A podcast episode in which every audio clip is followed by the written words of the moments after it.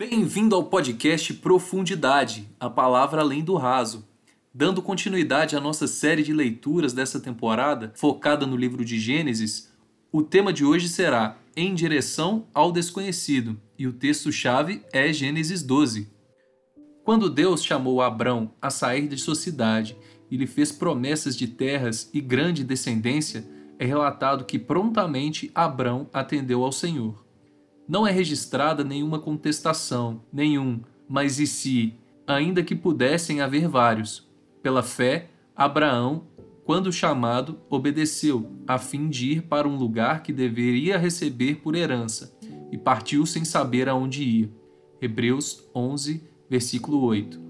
Ora, disse o Senhor a Abrão: Sai da tua terra, da tua parentela e da casa do teu pai, e vai para a terra que te mostrarei. De ti farei uma grande nação, e te abençoarei, e te engrandecerei o nome. Sê tu uma bênção.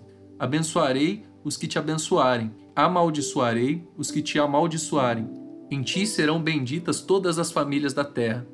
Partiu, pois, Abrão, como lhe ordenara o Senhor, e Ló foi com ele. Tinha Abrão setenta e cinco anos quando saiu de Arã. Gênesis 12, versículos de 1 a 4.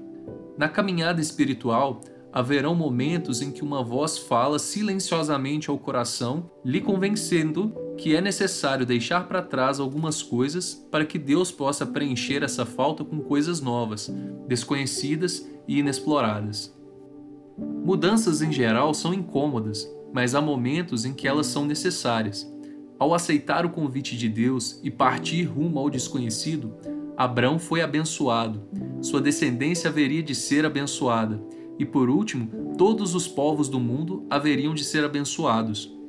Era através de Abrão que a promessa feita por Deus em Gênesis 3,15 haveria de se cumprir.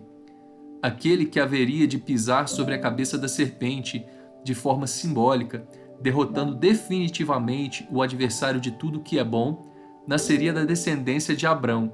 Entretanto, primeiro este devia sair de sua terra e da casa de sua parentela nossas visões limitadas não alcançam muito além do aqui e do agora. Tendemos a fazer planos para curtos e médios prazos, e quando planejamos algo a prazos longos, acabamos por nos limitar à nossa própria expectativa de vida.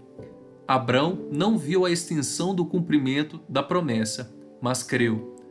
Ora, tendo a Escritura previsto que Deus justificaria pela fé os gentios, pré-anunciou o evangelho a Abraão: Em ti serão abençoados todos os povos. Gálatas 3, versículo 8.